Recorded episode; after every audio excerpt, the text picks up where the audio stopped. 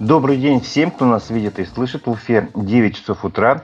Э, в эфире программа «Аспекты республики». Микрофона Разиф Абдулин.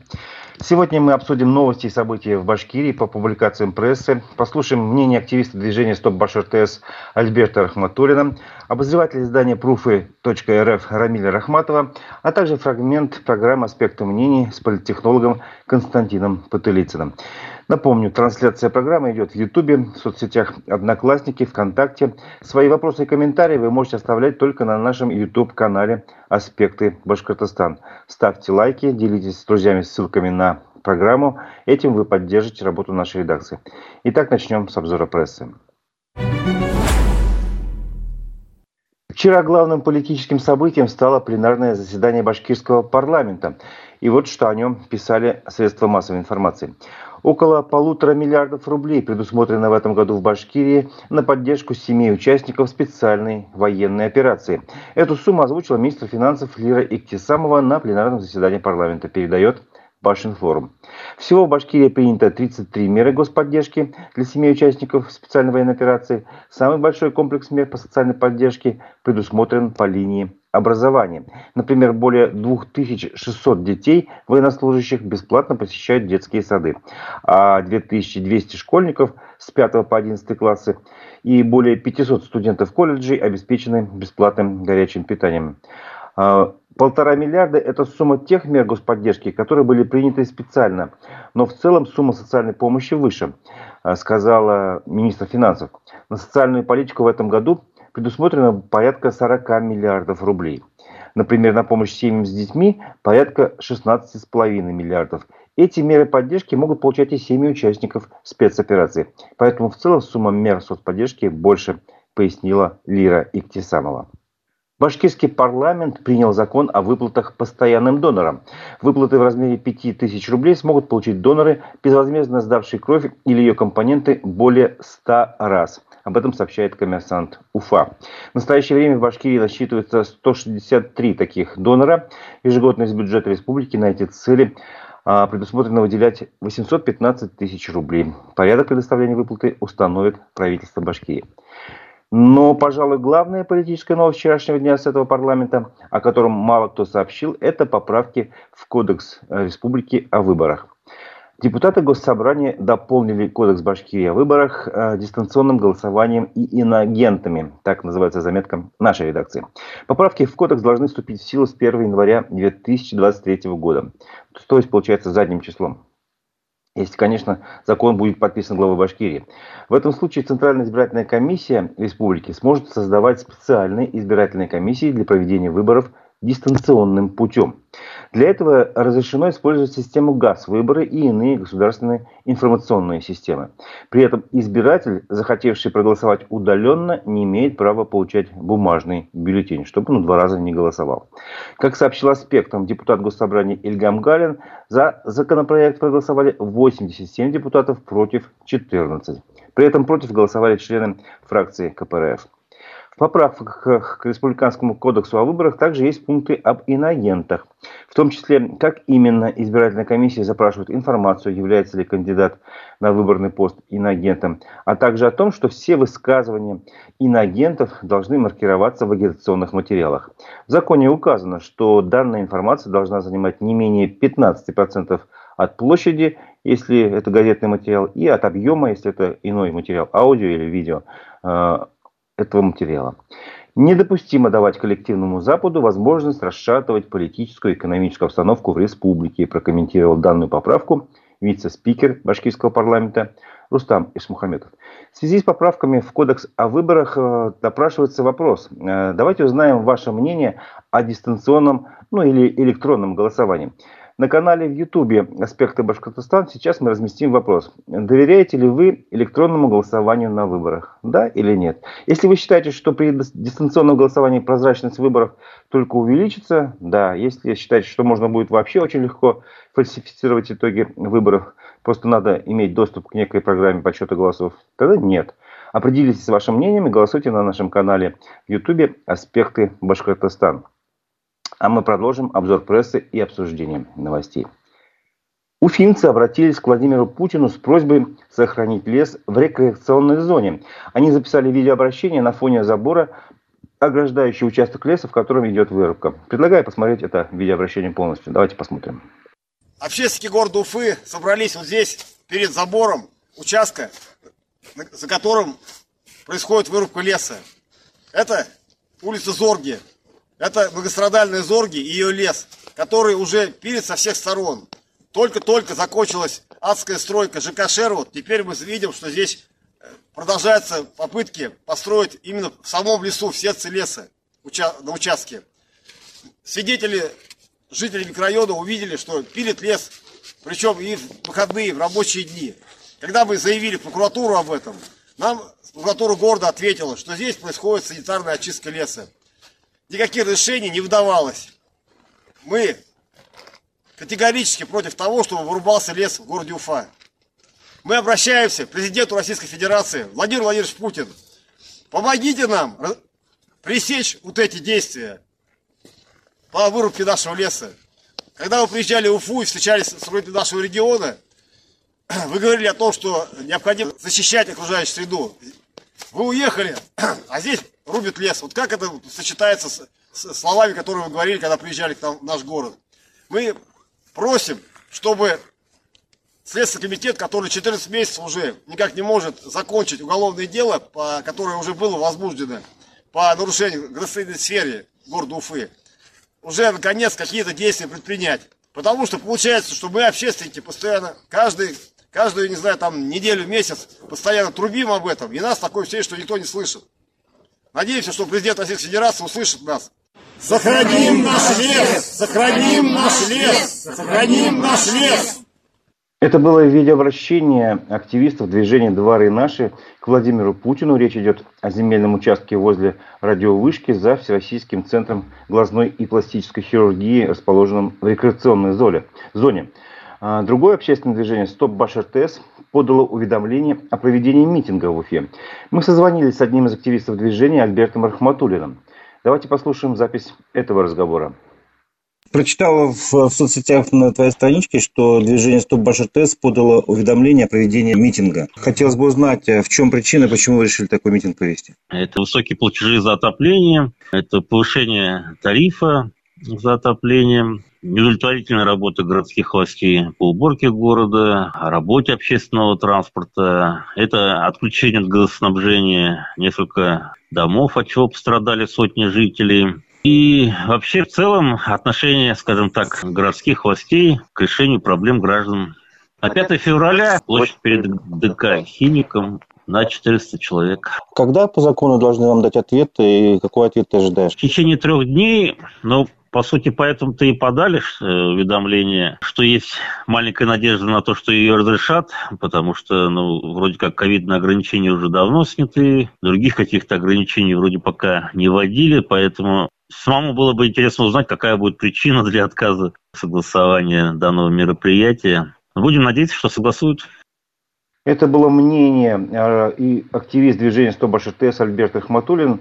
Э, движение собирается провести митинг в Уфе с протестом против высоких тарифов на отопление, ну и не только с этим, э, не только против этого. Не зря активисты ставят вопрос об отношении городских властей к своим гражданам. Пример, скажем так, достаточно несправедливое отношение показывает история, о которой рассказал Уфа-1. В Уфе суд сдвинул сроки расселения аварийного дома номер 24 на улице Лермонтова, рассказало издание. Этот дом признали аварийным в октябре еще 2021 года. А летом прошлого года Калининский районный суд Уфы постановил расселить жильцов дома до 30 июня этого года, 2023. Городская администрация подала апелляционную жалобу, Верховный суд Башкирии решил изменить установленные сроки.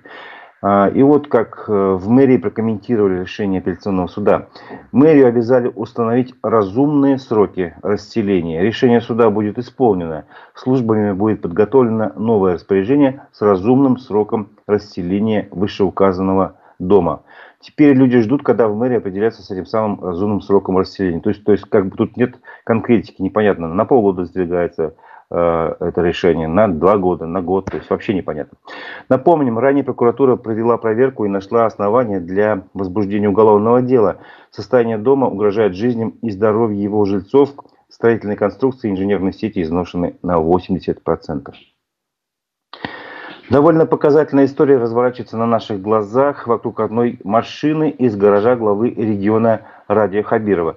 Речь идет о расследовании издания «Пруфы», которое узнало о наличии там люксового ленд-крузера, но не смогло найти следов госзакупки этого авто. А, этого авто. Что было дальше, нам рассказал обозреватель пруфы.рф Рамиль Рахматов. Давайте послушаем. Мы обнаружили некоторую машину в составе кортежа Ради Хабирова, ну, то есть на тех мероприятиях, где он был, с номерами А300А02.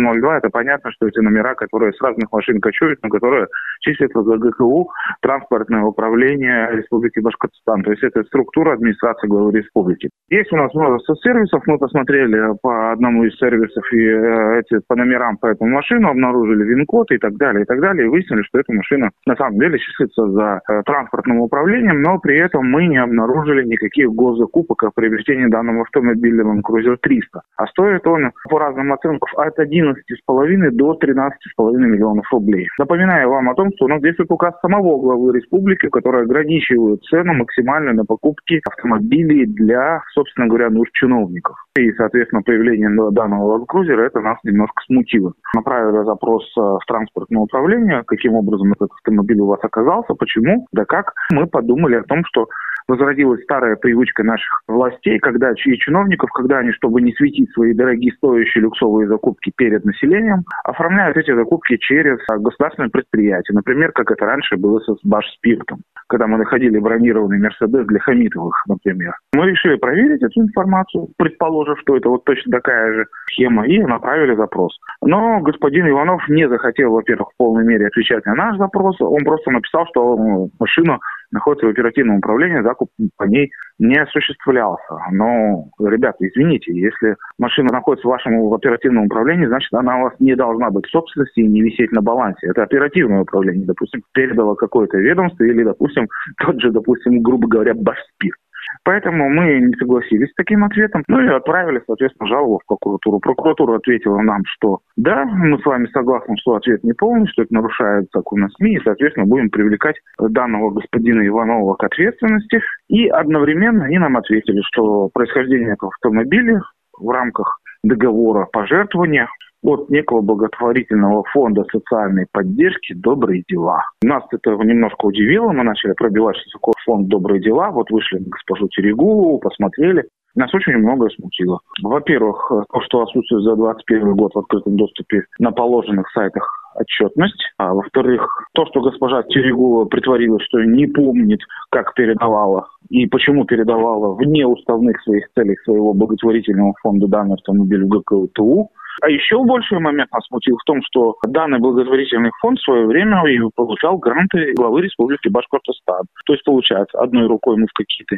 непонятные достаточно благотворительные фонды отдаем, а другой рукой у них берем какие-то люксовые себе автомобили, без всяких процедурных закупок, тихо, молча, чтобы общественность не видела. Это один аспект он менее важный, чем второй главный аспект. Мы с вами знаем прекрасно, что у нас есть два крупнейших так называемых фонда. Фонд социально-целевых программ Республики Башкортостан и АО «Региональный фонд», который на 100% принадлежат Республике Башкортостан и в которых аккумулируются денежки от наших крупнейших предприятий, но при этом информация закрыта. И мы не знаем, куда на самом деле деваются наши республиканские деньги.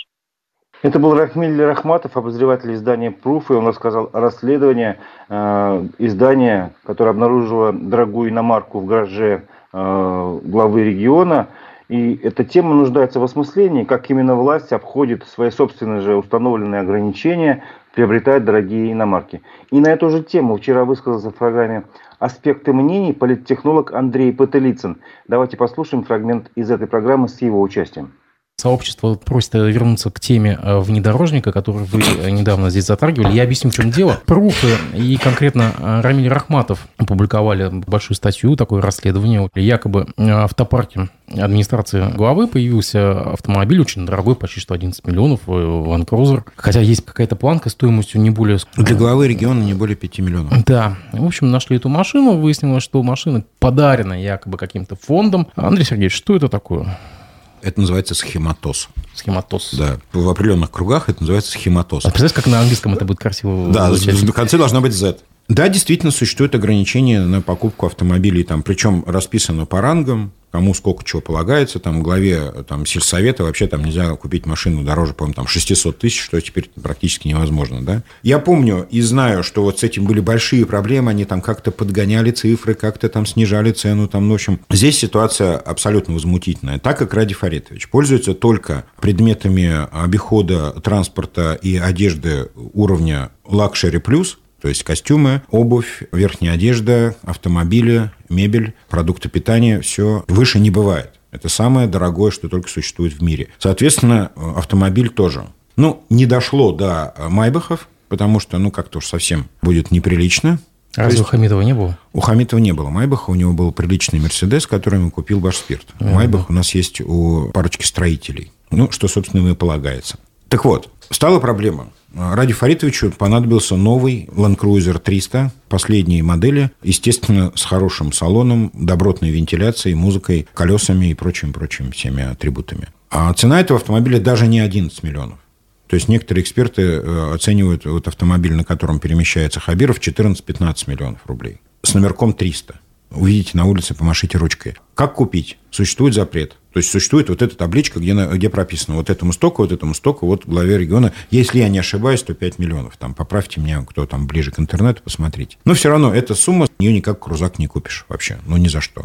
И тем не менее, крузак появляется в транспортном управлении главы администрации Республики Башкортостан. И Ради Фаридович на нем начинает с удовольствием ездить. Я аплодирую стоя Рамилю Рахматову, который действительно очень добротно расследовал эту историю. Они, во-первых, выяснили, кому принадлежит автомобиль. Задали вопрос руководителю транспортного управления, главы администрации. И даже собранный материал отправили в прокуратуру? Да, а нет, они спросили, чей это автомобиль. Чувак заюлил, стал э, запинаться и кашлять, и стал объяснять, что это не их автомобиль, он находится в управлении. Сразу же вопрос, в чем дело? Почему государственное казенное учреждение принимает в управление чьи-то чужие автомобили и перевозит на них тело драгоценного руководителя республики. Непонятно. Дальше Рамиль стал копаться, стал выяснять. Он выяснил, кому принадлежит автомобиль. Автомобиль принадлежал, ну, на тот момент, как утверждает Рамиль, некому благотворительному фонду. Пошел дальше, он стал выяснять, что же это за благотворительный фонд, каковы обороты, объемы его деятельности и так далее. Кстати говоря, объемы деятельности весьма скромные на фоне стоимости этого крузака. То есть там за год 88 миллионов. Рамиль пошел дальше, он стал искать, кто же жертвователь, кто благотворитель, кому кто дает эти деньги. То есть, а там обычная благотворительность, там помощь погорельцам на сумму, кстати говоря, равную стоимости этого крузака. Вот ровно один в один. Сколько погорельцам, столько на крузак пошло. Рамиль даже смог поговорить с директором этого фонда, госпожой Терегуловой, которая, заикаясь, э, тут же потеряла память, стала говорить, а я не помню. Вот представляете, жизнь вчера еще абсолютно, ну, на мой взгляд, человека нищего, госпожа Терегулова вот еще совсем недавно была никто, и вдруг получила сначала грантик президентский, потом еще что-то, и потом, значит, бац-бац-бац, у нее сложился этот фондик. Так вот, Человек просто не помнит, что он покупал автомобиль стоимостью 14-15 миллионов рублей. Вы можете себе такое представить? Мало кто из людей очень состоятельных о такой покупке забудет. А госпожа Терегулова забыла. Подумаешь, крузак. А тем более она не помнит, куда он делся. Ну, то есть купила, ну и где-то завалялся. Может, во дворе стоит, снегом занесло, да? Давайте теперь э, поговорим о другом. Я сейчас задам один вопрос вам и нашим зрителям. А как с вот, морально-этической точки зрения все это выглядит? Сейчас они будут юлить, крутить, вертеть. Я уверен, что они открутятся и отвертятся То с этой машиной. Правовых последствий не будет? Да не будет никаких правовых mm. последствий. Ну, дала госпожа Терегулова, купила автомобиль, имеет право, дала покататься Хабирову. Это не преступление. А он теперь катается на этом крузаке. И говорит ей спасибо, может, каждый день ей смс с утра отправляет. Спасибо, говорит, госпожа Терегулова, тебе за четкая тачка, отлично, еду домой. Смотрите, морально-этический аспект вот этого всего. Республика собирает пустые банки под предводительством глав районов, чтобы делать какие-то там окопные свечи, чтобы помогать фронту. А Хабиров за счет благотворительного фонда покупает себе крузак последней модели с, с обогревом задницы. Ну, мы не можем точно это знать, покупает ли Нет, он за не счет- он покупает, А, ему покупают. ему, это да, мы да. точно знаем, что кто-то взял ему и подарил. Ну, ребят, как благотворительный фонд с оборотом 88 миллионов в год может позволить себе подарить гаражу Хабирова автомобиль стоимостью 15 миллионов рублей? Это был фрагмент программы «Аспекты мнений» с участием политтехнолога Андрея. Потылицына. Э, Полную запись э, выпуска вы можете посмотреть в Одноклассниках, ВКонтакте и на канале в Ютубе «Аспекты Башкортостан». Кстати, напоминаю, что на этом канале в Ютубе мы сейчас проводим голосование. Вы можете ответить на вопрос, доверяете ли вы электронному голосованию на выборах, да или нет. Э, В общем, участвуйте. В конце программы мы подведем итоги. А Следующие несколько новостей, они, как что называется, из зала суда. А, Башкир Автодор обратился в суд, чтобы взыскать 3,8 миллиарда рублей убытков при строительстве дороги. Об этом сообщила РБК Уфа. Госкомпания «Башкир Автодор» подала заявление в арбитражный суд Башкирии о взыскании а, с государственного казенного учреждения управления дорожного хозяйства а, вот этой суммы 3,8 миллиарда рублей. В эту сумму предприятие оценило убытки, понесенные при строительстве трассы Бирск-Тастуба-Садка. Рассмотрение заявления назначено на 20 февраля. А, Напомним небольшую предысторию. В 2017 году Башкир Автодор заключил с управлением госконтракт на реконструкцию первой и второй очередей трассы Бирск-Тастуба-Садка в Дуванском и Карайдельском районах республики. Сумма контракта составила 3 миллиарда 150 миллионов рублей. Работы должны быть завершены до конца этого года. По данным компании, в сумму не было заложено последующее удорожание проекта, из-за чего предприятие понесло убытки. А, При формировании начальной максимальной цены контракта, переходящего на следующие годы, изначально не были учтены индексы-дефляторы, разрабатываемые Министерством экономического развития России, пояснил генеральный директор компании Ильдар Юланов. То есть многолетний контракт с 2017 года торговался без учета прогнозной инфляции по стране. В связи с чем Башкир Автодор понес финансовые расходы, превышающие стоимость работ по контракту. Предприятие неоднократно обращалось к заказчику с предложением изменить стоимость работ, но без результатов. В связи с этим Башкир Автодор решил и под- подать в суд. В управлении дорожного хозяйства республики сообщили, что не согласны с требованиями подрядчика. К другим новостям тоже из зала суда. В Уфе суд отправил под стражу на два месяца бывшего руководителя следственных органов Вадима Саляхова. Его обвиняют в посредничестве, во взяточничестве в особо крупном размере, сообщили в Объединенной пресс-службе судов Башкирии. По версии следствия, Вадим Саляхов получил от своего знакомого 2 миллиона рублей для передачи в качестве взятки должностным лицам органов внутренних дел. Следователь ходатайствовал в суде о заключении Саляхова под стражу, поскольку он долгое время проходил службу на руководящих должностях в системе органов следственного управления и может воспрепятствовать производству по уголовному делу путем использования знакомств в правоохранительных органах. Защита просила судьи избрать ему меру пресечения в виде домашнего ареста, а суд все-таки избрал э, в отношении Саляхова меру пресечения в виде заключения его под стражу сроком до 24 марта этого года. По данным Республиканского следственного управления за 2017 год Вадим Саляхов с апреля 2016 года возглавлял Нефтекамский межрайонный следственный отдел Башкирии, а в органах Следственного комитета России э, работал с 2008 года. Еще одна новость о другом судебном решении. В Уфе суд отказал потомкам репрессированных возмещение деньгами за незаконное изъятие имущества и уголовное преследование. Об этом сообщает коммерсант Уфа. А, В Орджоникидзевский районный суд Уфы с иском к Минфину России обратились Юрий Рыбалко и Вера Кайбышева. Они прос- прос- попросили взыскать 810 тысяч рублей. Именно в такую сумму они а, оценили конфискованные 1931 году дом с, с постройками, лошадей, коров, все, что, что ко- конфисковали у их э, родственника. А, Вера Кайбышева является дочерью репрессированного Егора Рыбалка, а Юрий Рыбалка, соответственно, внуком. Вот. История была такая, что в том далеком 1931 году Егора Рыбалка, Егор Рыбалка и его родители вместе были отправлены на пятилетнюю каторгу. А, Соответственно, все имущество у него конфисковали. А затем уже в- через большое время, в 1989 году, семью реабилитировали. А, Внук нашел в две- 2021 году справки, которые доказывали факты репрессий. А дочь обращалась в комиссию по восстановлению прав жертв э, политических репрессий по вопросу компенсации, но ответ не получила.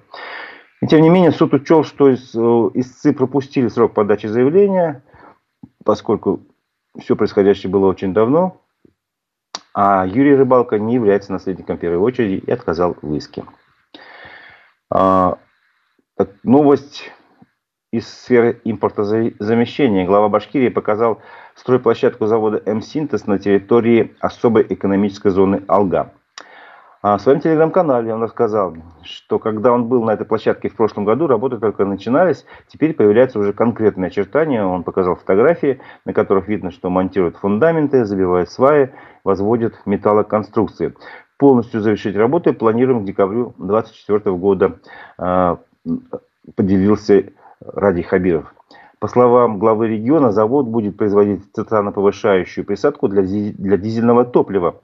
А заявленная мощность предприятия 30 тысяч тонн в год. Сырье при производстве будет использоваться отечественное. Основной поставщик – «Газпром нефтехим Салават».